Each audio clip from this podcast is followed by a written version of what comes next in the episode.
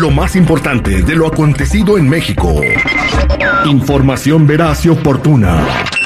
Esto es un directo con Blanca Cepeda desde el Heraldo de México. Al aire con el terrible.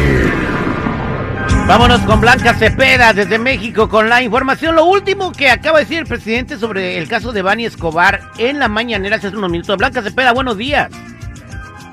Muy buenos días, mi querido terrible, y por supuesto nuestra querida compañía, nuestra audiencia. Efectivamente, ya lo mencionas tú, esta situación de esta jovencita que le hemos estado platicando aquí durante varias semanas, eh, de Escobar, que perdió la vida supuestamente al caer en una cisterna de un hotel después de haber salido de, de una fiesta.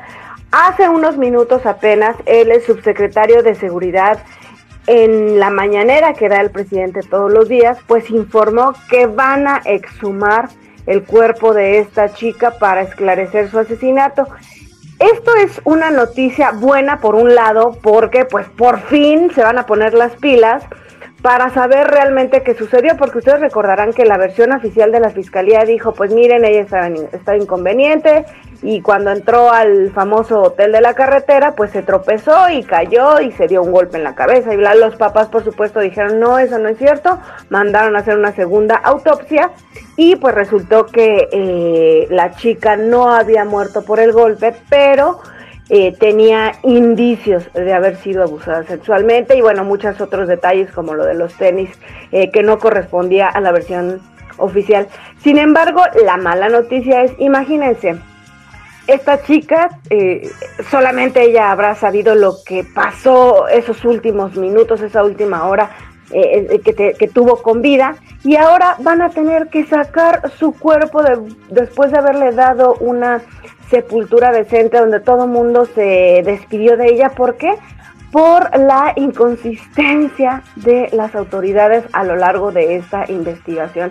Todo esto pudo haberse haber sucedido mucho pero, antes. Pero me da gusto, me da gusto, Blanca Cepeda, que el gobierno federal tome el caso en sus manos para que, así se termine la corrupción de la Fiscalía de Nuevo León, que no sea quien quiere proteger, y cuando llegue a la conclusión de lo que le pasó a Devani Escobar, van a tener que dar explicaciones y van a rodar cabezas.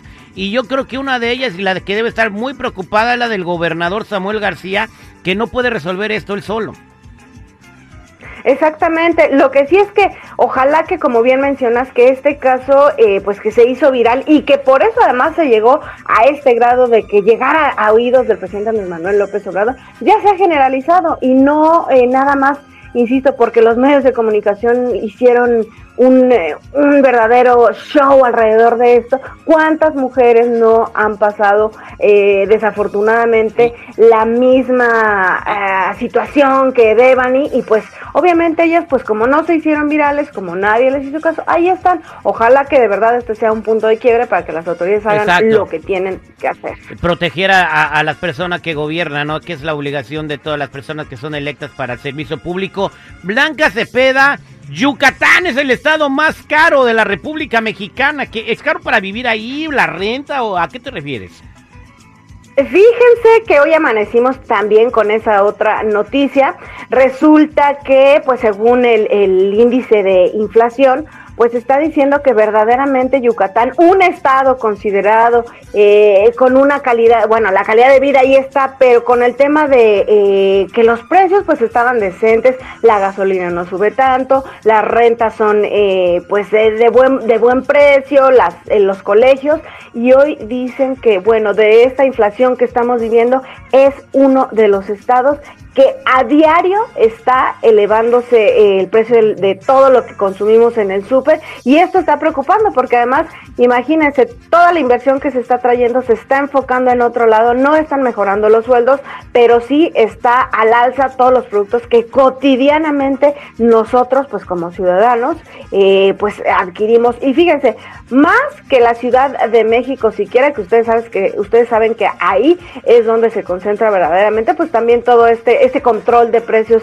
eh, para el resto de la República. Entonces, pues habrá que ver qué dice el gobernador, que apenas viene llegando de viaje precisamente de Europa, donde él dice que fue a traer inversión. Ah, Pero vaya cosas. Eh, eso de que traen inversión de otros, de otros continentes, sí se van de turistas un rato, y ya este se traen a un europeo que va a abrir un puesto de carnitas y ya dice que ya trajeron inversión.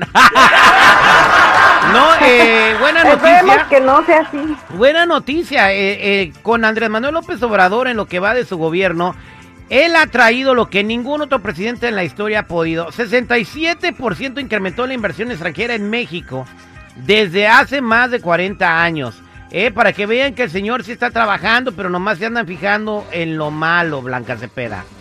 Yo nomás digo que pues México se ha convertido en el país del consumismo. ¿Por qué en el país del consumismo? Con su mismo pantalón, con su mismo tenis. no manches.